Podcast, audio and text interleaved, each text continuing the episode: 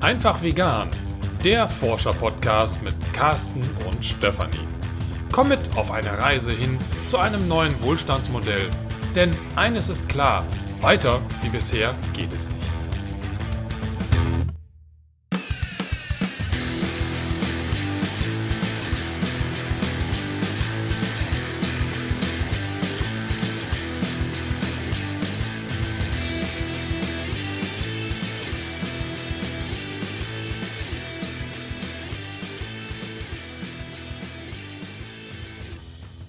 Dieser Folge habe ich einen Interviewgast. Und zwar unterhalte ich mich mit Nils Kluger über das Thema Haie und Haischutz, auch konkret hier in Europa. Und Nils ist äh, Sprecher der Initiative Stop Finning. Und was es konkret mit Stop Finning, mit dieser Initiative oder auch generell mit Finning auf sich hat und ähm, warum auch gerade hier in Europa Haie schützenswert sind und was du als Einzelperson da jetzt aktiv machen kannst, das erfährst du in diesem Interview und äh, dabei wünsche ich dir jetzt viel Spaß.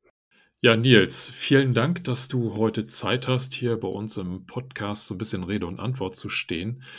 Magst du dich persönlich und im Anschluss vielleicht deine Initiative einmal kurz vorstellen? Ja, klar, gerne. Danke auch für die, für die Chance, ähm, bei euch mal, mal über das Thema zu berichten. Äh, mein Name ist Nils Kluger, ich bin 42 Jahre alt, ähm, bin Taucher, Tauchlehrer und ja, Umweltschützer, Meeresschützer seit mittlerweile mehr als zehn Jahren. Und ähm, ja, habe, habe zusammen mit, mit äh, einigen anderen Bürgern äh, der EU vor ja nun mittlerweile gut anderthalb Jahren eine EU-Bürgerinitiative ins Leben gerufen, die das Ziel hat, den Handel mit Haiflossen in der EU zu beenden. Okay, du konzentrierst dich also ganz stark oder ausnahmslos auf die EU. Das, das Phänomen ist aber ein weltweites, wenn ich das richtig verstanden habe. Ja, das ist, das ist richtig. Ähm, jedes Jahr, und das, da sieht man, wie, wie groß die Dunkelziffer ist, sterben ähm, bis zu 273 Millionen Haie, aber die Schätzungen gehen halt von irgendwo um die 100 bis zu den 273 Millionen hoch. Ähm, und die größte Gefahr für die Haie auf den Weltmeeren ist, ähm, durch äh, oder, oder für ihre Flossen ums Leben zu kommen und dafür gejagt zu werden. Das ist natürlich ein weltweites Problem. Hm. Jetzt sind Haie natürlich äh, Meeresbewohner, die in der Öffentlichkeit ja eher ein ähm, ja, negatives Ansehen haben. Kannst du da ein bisschen was zu sagen? Ich hatte irgendwo mitbekommen, dass das, was so als Allgemeinwissen über Haie vermittelt wird, eigentlich gar nicht wirklich dem, dem tatsächlichen Verhalten oder diesem Tier gerecht wird. Ja, das ist, das ist tatsächlich so. Haie sind für marine Ökosysteme einfach unglaublich wichtig. Ähm, man, man sagt immer so ein bisschen, ähm, sie sind die, sind die Polizei der Meere. Sie sorgen dafür, dass Fischbestände ähm, gesund bleiben, weil sie letztlich durch ihr Jagen auch nur die kranken äh, Tiere bekommen ähm, und halten damit ein Ökosystem im Gleichgewicht. Und ähm, es gibt Studien, wenn, wenn Haie aus den Ozeanen verschwinden, dann hat das fatale Folgen für diese marinen Ökosysteme, weil sie eine der ganz, ganz wenigen äh, Arten sind, die auf beinahe alle unter ihnen lebenden Tierarten einen Fraßdruck ausüben und somit wirklich ähm, das, das Ökosystem im Gleichgewicht halten. Und ähm, ja, das ist nicht der Ruf, den sie, den sie bei uns Menschen haben. Ne? Bei uns Menschen haben sie den Ruf des Menschenfressers, ähm, des, äh, des äh, seelenlosen Räubers. Ähm, und das, das wird ihnen, ihnen und ihrer Rolle im, im, im marinen Ökosystem einfach überhaupt nicht gerecht. Hm, das heißt also, wir sprechen da über Biodiversität. Ähm, Stichwort, was gerade so in den Medien in letzter Zeit immer wieder hochgekommen ist, nur jetzt in Bezug auf das Meer. Ähm, wie, wie verhält sich das denn hier in Europa mit den Haien? Wo, wo finde ich denn überhaupt Haie? Also ganz grundsätzlich kann man sagen, ähm, wenn man am Meer lebt, dann ist es sehr wahrscheinlich, dass sich Haie in, in der Nähe befinden. Ähm, Haie gibt es als, als Dornhaie in der Nordsee mittlerweile viel, viel zu wenige ähm, weil sie weitestgehend abgefischt worden sind. Haie gibt es im Pazifik, Haie gibt es im Mittelmeer, Haie gibt es in allen maritimen Gewässern. Ähm, die sind seit 400 Millionen Jahren auf der Erde. Die haben sich in alle Lebensräume ausgebreitet. Ähm, das heißt, jeder von uns äh, war mit Sicherheit mal äh, in seinem Leben so in einem 1 Kilometer äh, Umkreis hatte der ein Hai um sich herum. Und überraschenderweise ist nichts passiert.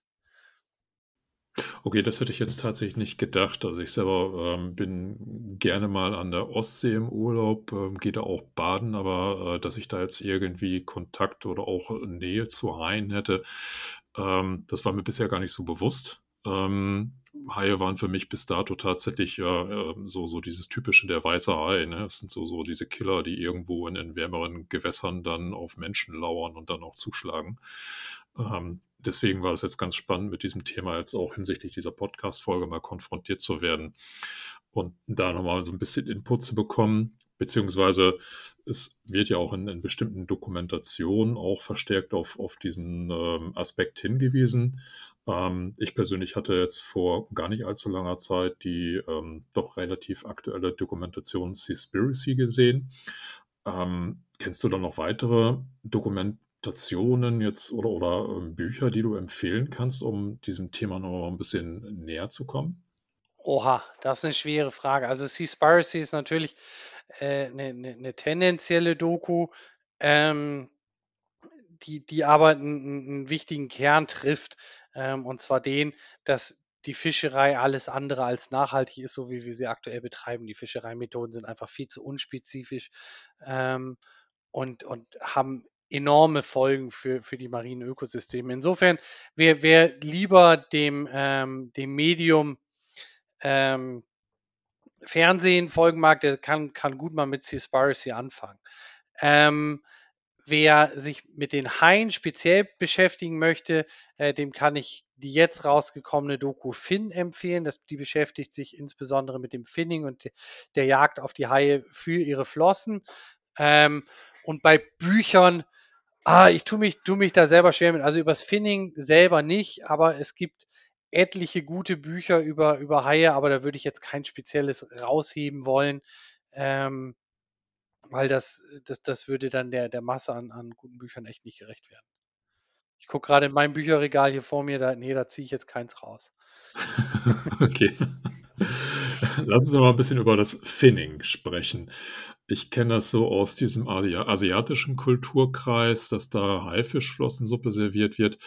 Ähm, ist das hier in Europa ähnlich? Also ich habe es jetzt so noch nicht aktiv wahrgenommen, aber wenn du sagst, dass Finning hier natürlich auch ein Thema ist und dich ja quasi ähm, auch vor einiger Zeit dann ähm, als, als Thema so beschäftigt hat, dass du dich dann äh, mit äh, oder dass, dass du diese Initiative gegründet hast.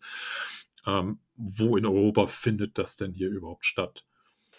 Ja, das ist, das ist tatsächlich eine, eine, eine richtig, richtig spannende Frage, weil ähm, Finning ist ein Begriff, der kommt ähm, aus, der, aus der Fischerei und bezeichnet eigentlich einen sehr, sehr technischen Vorgang. Finning selber bedeutet, äh, einem Hai auf hoher See die Flossen abzuschneiden und den Hai wieder über Bord zu werfen. Das ist in Europa tatsächlich auch sehr, sehr lange praktiziert worden. Es gibt heute auch noch nachgewiesene Fälle. Ähm, aber offiziell ist es in Europa seit 2013 untersagt. Warum hat man dieses Finning gemacht? Ähm, das ist relativ einfach zu erklären. So ein Hochseetrawler, der mit, Longleinen raus, äh, mit Langleinen rausfährt, ähm, zieht an der Langleine 30 bis 50 Kilometer Angelhaken hinter sich her ähm, und alle paar Meter ist ein kleiner Köder dran und da beißt dann alles Mögliche drauf. Und dann wird, der, wird das äh, irgendwann eingeholt und wenn man einen Hai hat, ähm, sind eigentlich nur die Flossen wertvoll. Und dann schneidet man die Flossen eben ab, wirft den Hai über Bord und dann kann man länger draußen bleiben und kann sich den Frachtraum voll machen. Das war in Europa bis 2013 so. Und damit waren wir auch für den asiatischen Flossenmarkt, wo die Flossen als Haifischflossensuppe gegessen werden. Ähm, da waren wir ganz vorne mit dabei in der Welt. Ähm, Spanien ist seit, seit langem äh, die zweitgrößte Haifangnation der Welt ähm, und exportiert Flossen. Das Problem ist, man hat 2013 gesagt, ab jetzt dürfen die Haie nur noch mit den Flossen auf natürliche Weise am Körper angebracht ähm, an Land gebracht werden. Das Finning auf hoher See ist verboten. Und damit hat man gedacht, dann wird auch nicht mehr Jagd auf Haie gemacht für ihre Flossen. Dann ist das Problem erledigt. Kein Finning, kein Problem mehr. Ähm, und das hat sich einfach nicht bewahrheitet. Und deswegen stehen wir heute da, wo wir stehen. Ähm, die Zahlen, die man im Haifang 2013 erreicht hatte, wo dann der große Alarm war und man äh, diese neue Regelung in Kraft gesetzt hat, äh, die Zahlen sind danach eingebrochen und man hat sie bereits 2016 wieder erreicht. Und heute ist Spanien immer noch die zweitgrößte Haifangnation weltweit und die Flossen werden nach wie vor exportiert. Was ist passiert? Ähm, man findet nicht mehr, aber man landet jetzt die Haie ein, an und hat einen wunderbaren Zweitverwertungsmarkt für das Haifleisch äh, gefunden oder aufgemacht. Man findet Haifleisch mittlerweile unter vielen Namen im Handel. Ähm, und meistens ist gar nicht ersichtlich, dass es Hai ist. Es ist dann Seehecht oder Flake oder ähm, irgendwas anderes. Ab und an ist es tatsächlich auch mal ähm, Gerade in, in, in Live-Cooking-Restaurants ist es dann mal ein High Steak. Das soll dann irgendwas Exotisches sein für die Leute. Ähm, aber man hat einfach einen Zweitverwertungsmarkt geschaffen. Geld verdient wird weiterhin mit den Flossen und die Folgen fürs Ökosystem sind immer noch dieselben. Ähm, und deswegen sagen wir auch, wir lassen uns nicht auf diese technische Finning-Diskussion ein, sondern für uns ist das Entscheidende, wollen wir weiter Haie für ihre Flossen jagen, ja oder nein? Und dieser Aspekt, dass das Haifischfleisch unter ähm, gar nicht erkenntlichen Namen dann vermarktet wird, ähm, heißt das, ist das, grenzt das schon an Betrug oder sind das eigentlich umgängliche Bezeichnungen, die dort getroffen werden? Also irgendwie kommt mir Verbrauchertäuschung jetzt gerade so als, als Stichwort so in den Kopf. Ist das böswillig schon so oder ähm, gibt es da ja, weiß nicht, so, so Kunstbegriffe oder in einer, in einer Nahrungsmittel, ähm, im Nahrungsmittelbereich gibt es ja häufig Umschreibungen für, für ein bestimmtes Produkt, die das Ganze so ein bisschen, ja, weiß nicht, natürlicher oder schöner klingen lassen sollen. Ähm, wie, wie ist das jetzt mit diesem Haifischfleisch? Ist es einfach die, schon, schon in Richtung arglistische äh, Täuschung, dass man da wirklich auf der Hut sein muss? Oder sind das schon so Kosenamen, die äh, einem da über den Weg laufen, wo sich dann tatsächlich Haifischfleisch hinter verbirgt? Ähm, also, wenn, wenn du mich ganz persönlich fragst, ähm, ist das Verbrauchertäuschung. Ähm, natürlich sind das Handelsnamen ähm, und ähm, die, ähm, die Industrie würde niemals sagen, äh, dass, das, dass das hier bewusst geschieht, um den Verbraucher zu täuschen. Ähm, aber jeder Verbraucher, den, den, den ich gefragt habe, ähm, hat keinen Begriff davon, was ein Steinlachs jetzt ist. Ähm, aber ein Steinlachs ist halt Haif, Haifleisch. Kalbsfisch ist geräucherter Heringshai. Das muss man einfach wissen. Ähm, aber das hat auch eine lange, lange Geschichte, auch in, auch in Deutschland. Ähm, ich weiß nicht, ob du die kennst. Ähm, ich kenne sie noch aus meiner Kindheit. Da gab es früher sehr häufig äh, an, an Fischständen äh, die Schillerlocke. Also geräucherter, äh, geräucherter Bauchlappen von einem Fisch. Äh, so ein bisschen geringelt, deswegen Locke. Ähm, das ist der Bauchlappen des Dornhai. Ähm, das habe ich ähm, nie gewusst, bis es mir mal jemand erklärt hat. Und das ist dann, das ist dann eben schon Verbrauchertäuschung, weil die meisten Leute, die irgendwann erfahren, dass sie dort Hai essen, die äh, wollen das eigentlich gar nicht. Mhm, genau, das wäre jetzt meine Frage. Ähm, ich meine, wir haben jetzt bei uns im Hörerinnen und Hörerkreis wahrscheinlich relativ wenig Personen, die äh, generell ähm, tierische Produkte konsumieren. Ähm, nichtsdestotrotz, wo, woran erkenne ich denn jetzt, ob es tatsächlich dann Haifleisch ist, wenn ich denn tatsächlich mal zu Fischprodukten greife? Ist das dann, äh, gibt es da eine, eine Aufstellung an entsprechenden, weiß ich, so eine Art Übersetzungstabelle?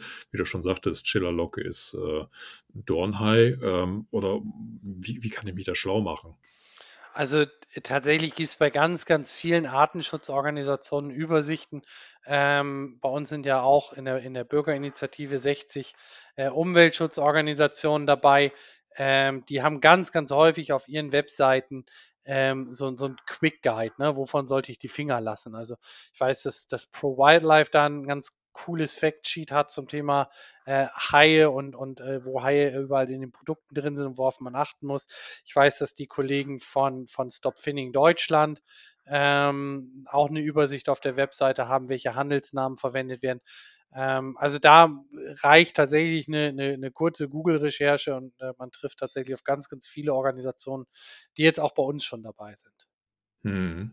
Lass uns mal so ein bisschen auf die Initiative zu sprechen kommen. Wie bist du konkret dahin gekommen zu sagen: „Es muss jetzt so eine Initiative gestartet werden?“ Ja, so also dadurch, dass ich dass ich schon so lange im im im Haischutz auch unterwegs bin, ähm, kreisen natürlich immer die eigenen Gedanken: „Was kann man denn was kann man denn tun? Wie kann man denn bestimmte Themen noch angehen?“ Und das Problem des des Haifangs, insbesondere durch die spanischen Flotten in Europa, das ist uns ja lange bekannt, ne? Wir haben da lange gegen angekämpft. Wir haben versucht, das in die Öffentlichkeit zu zerren, drüber zu berichten.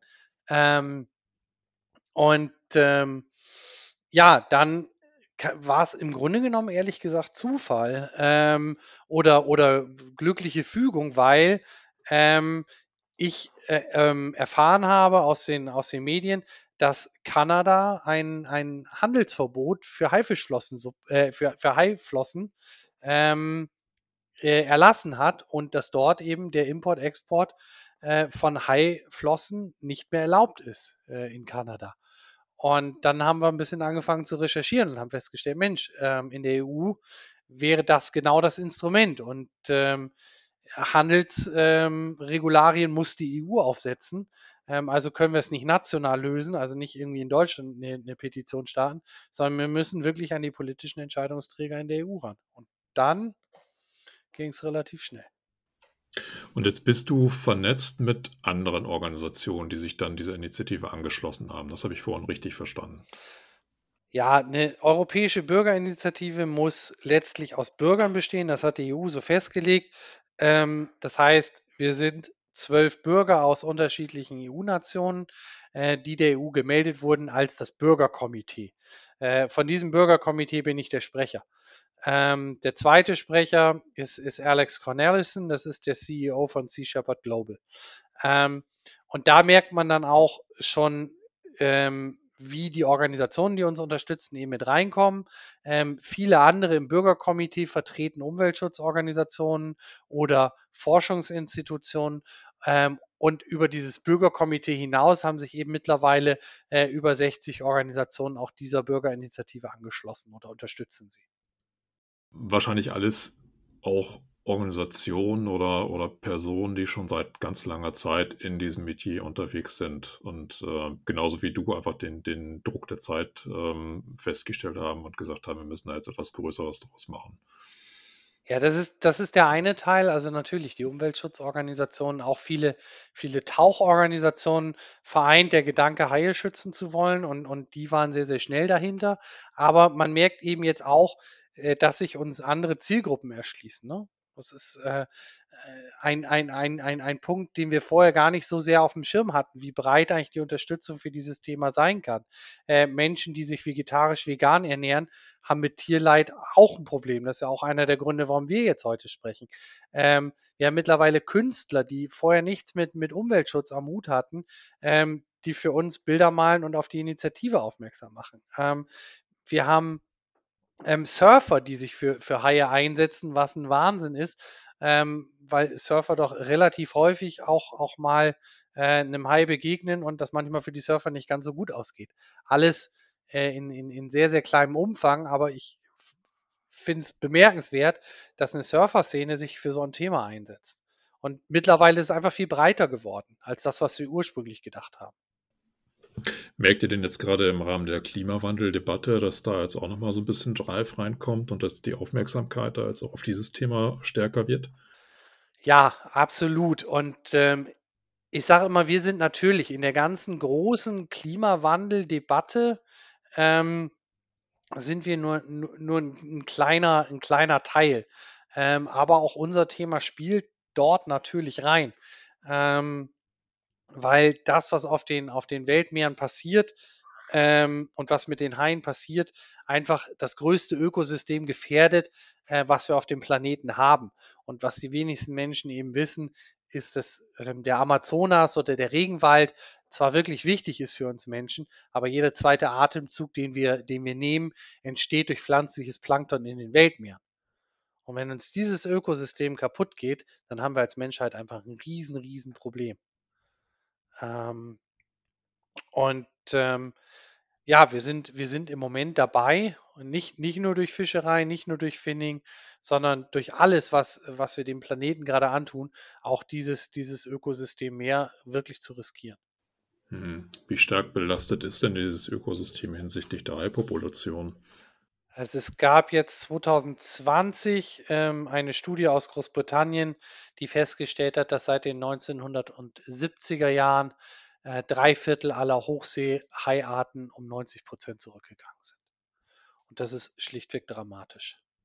Ich würde jetzt ganz gerne nochmal auf ein paar Fragen eingehen, die wir im Vorfeld im Hörerinnen- und Hörerkreis gesammelt haben. Wir haben da ähm, bei uns in der Community mal so ein bisschen nachgeforscht, ähm, was denn da von Interesse ist. Und ähm, da kam unter anderem die Frage auf, ob ähm, oder ob es einen kulturellen Hintergrund für diese Praxis des Haifischfleischverzehrs ähm, gibt und äh, ob das ähm, eventuell vergleichbar ist mit ähm, ja, in Frankreich gibt es ja diese Stopfleber äh, vom, äh, aus der äh, Foie Gras Produktion, ähm, also sprich quasi so ein ähm, ja, Luxusprodukt, ähm, was vielleicht auch stärker so ein bisschen den Massen zugänglich gemacht werden soll oder wird. Ähm, ist das mit den, den Haifischprodukten, mit den Flossen und mit dem Fleisch ähnlich?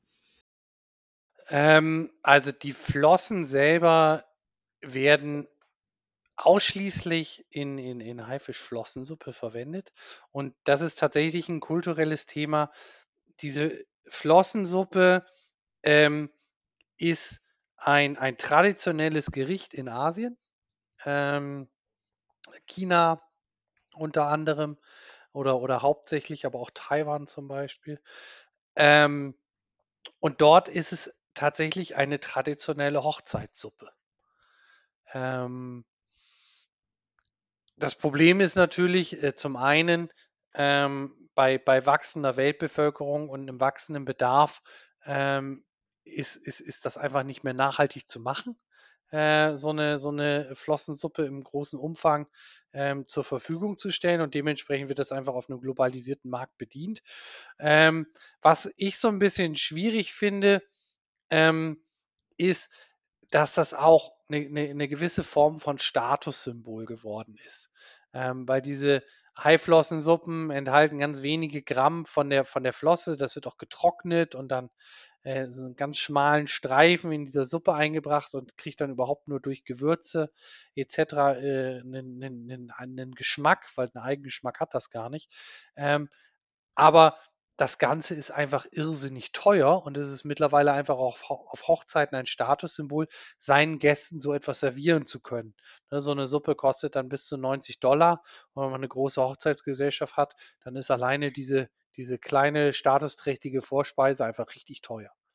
Wenn die Kritik an diesem an dem Haifang jetzt schon relativ laut artikuliert wird. Also das ist jetzt zumindest das, was ich jetzt auch im Vorfeld mit meinen äh, Recherchen so ein bisschen wahrgenommen habe. Ist jetzt nicht so, dass da gar nichts passiert. Du und deine Initiative, ihr habt ja schon einiges an Informationen zur Verfügung gestellt. Andere ähm, Initiativen beziehungsweise äh, Informationsquellen machen ja auch darauf ähm, aufmerksam. Ähm, wenn, wenn denn diese Kritik mittlerweile immer massiver wird, warum wird diese Praxis überhaupt noch betrieben? Was, was, warum gibt es da nicht entsprechend auch regulatorische Maßnahmen, die das Ganze versuchen einzudämmen? Ist das so ein großer Markt, dass da mit, mit Korruption vielleicht ähm, so viel bewegt werden kann, dass diese Praxis weiter bestehen kann? Also zum einen ist es natürlich ein, ein, ein großer Markt. Damit lässt sich einfach wahnsinnig, wahnsinnig viel Geld verdienen. Ähm, und ähm, solange Geld verdient werden kann, äh, wird es auch irgendwo immer getan. Haie haben, haben tatsächlich ein ganz, ganz großes Problem. Ähm, sie sind ähm, zu viele, in Anführungsstrichen. Ähm, wenn ich jetzt ähm, Elefanten schützen will, dann habe ich ganz wenige Arten, ähm, die es noch gibt. Ein paar in Asien, ein paar in Afrika. Und wenn ich die unter Schutz stellen will, dann mache ich das. Ne? Dann stelle ich fest, die Bestände sind erschöpft oder sind zu klein und äh, jetzt muss die Jagd auf Nashorn, äh, auf, auf, äh, auf, äh, auf Stoßzähne, die muss jetzt aufhören. Ähm, und Klaviere mit Elfenbein braucht sowieso kein Mensch mehr. Also stelle ich die äh, paar ähm, Elefantenarten, die es auf der Welt gibt, unter Schutz. Ähm, und, und, bringe sie unter das Washingtoner Artenschutzabkommen und damit ähm, habe ich einen guten Hebel, ähm, der Sache Herr zu werden. Auf der Welt haben wir 500 Haiarten.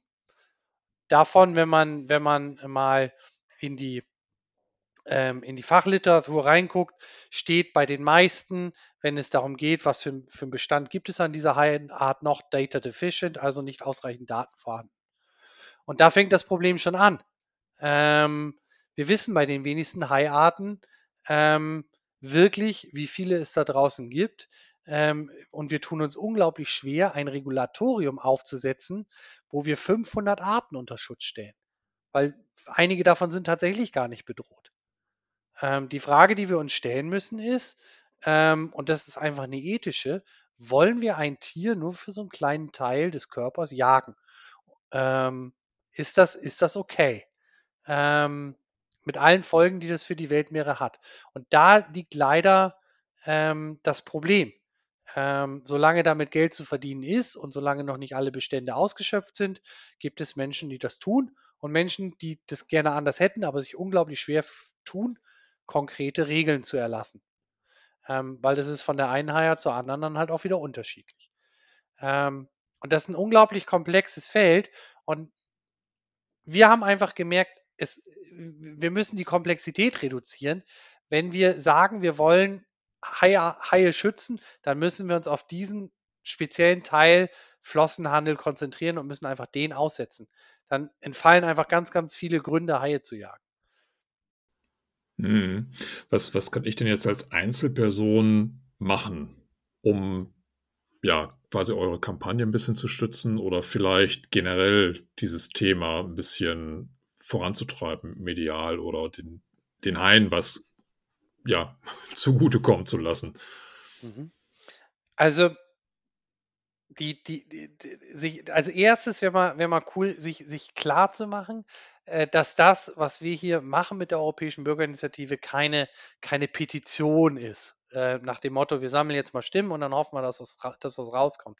Sondern als Europäische Bürgerinitiative sind wir von der EU-Kommission geprüft worden. Das heißt, die haben gesagt, wenn ihr eine Million Stimmen kriegt, dann ist das theoretisch ein Gesetz oder dann ist es ein Gesetz, was wir ändern können. Und an dem Punkt stehen wir jetzt, wenn wir eine Million Stimmen kriegen, haben wir auch eine relativ gute Chance, dass sich wirklich etwas ändert. Und wenn einem das klar ist, dann weiß man, ähm, dass dieser Punkt für die Haie im Moment eine, eine, einmalige Gelegenheit in Europa ist. Die kommt auch so schnell dann eben nicht wieder. Das nicht, dann machen wir es nächstes Mal, sondern wir haben jetzt die Chance, den Handel in Europa auszusetzen. Ähm, und die müssen wir ergreifen. Und da kann man natürlich eine Menge tun. Ähm, die, die Message weitertragen, na klar, uns auf Social Media folgen, ähm, unsere, äh, unsere Beiträge ähm, teilen. Wir sind ähm, auf Insta, auf, auf Facebook, auf Twitter unter StopFinning EU äh, wunderbar zu finden ähm, und da einfach in die eigene Community weitertragen. Wer noch mehr machen will, ähm, wir haben immer einmal im Monat ein Welcome-Meeting für neue Aktivisten, äh, für neue Freiwillige. Der kommt einfach da dazu und ähm, vernetzt sich mit einer, mit einer Gruppe vor Ort ähm, und, und, und sammelt Stimmen auch, auch draußen im, im, im öffentlichen Raum. Ähm, also wir rennen dann tatsächlich mit, mit QR-Code auf T-Shirts rum und erklären den Leuten, worum es eigentlich geht ähm, und äh, sammeln so dann, dann Stimmen ein. Hm. Also wir werden auf alle Fälle dann äh, beides hier unter der Podcast-Folge in den Show Notes nochmal verlinken. Ähm, einmal, wo ja quasi du, liebe Hörerinnen, liebe Hörer, dann deine Stimme nochmal abgeben kannst, um äh, entsprechend auf EU-Ebene da auch in die Gesetzgebung nochmal ein bisschen eingreifen zu können und auch was diese Welcome-Meetings betrifft, ähm, wie du da hinkommst. Ähm, jetzt nochmal zu, zum Sammeln der Stimmen bis Wann habt ihr dort Zeit, diese eine Million Stimmen zusammenzutragen? Jetzt noch ziemlich genau ein halbes Jahr. Die Initiative endet am 31.01.2022. Okay, ja, dann drücke ich die Daumen, dass sich ganz viele Personen in unserem Hörerinnen und Hörerkreis da mit einbringen, Stimme abgeben und äh, gegebenenfalls dann auch nochmal ein bisschen weiter die Werbetrommel dann äh, ähm, ja, ähm, schüren und vielleicht sogar ähm, sich aktiv daran beteiligen. Ähm, du hast gesagt, diese Welcome-Meetings sind monatlich, das findet online statt. Kannst du da inhaltlich so ein bisschen was zu sagen? Was, was passiert da? Ähm, ja, genau, das findet, findet monatlich statt. Ähm, das nächste ist übrigens am 29. Juli. Ähm, kann ich euch dann gerne auch einen Link geben, den könnt ihr dann damit mit reinpacken für die Zuhörer. In diesem Meeting vernetzen wir alle diejenigen, die europaweit ähm, sich engagieren wollen. Das heißt, wir erklären nochmal die, die Situation, was, was ist eigentlich genau die, die Forderung, die hinter, hinter der Initiative steht. Und danach ähm, kommt, ein, kommt ein zweiter Block, in, in, in dem es darum geht, was kannst du tun. Ähm, wie kannst du dich mit unseren Aktivisten vernetzen? Wo sind unsere Aktivisten? Was für Aktionen haben wir? Ähm, und wie kannst du dich in diese Aktionen einbringen? Hm. Klingt spannend. Super. Ähm, ganz zum Schluss habe ich noch so ein bisschen eine Zukunftsaussicht, beziehungsweise würde ich von dir gerne mal hören, so eine kleine Vision.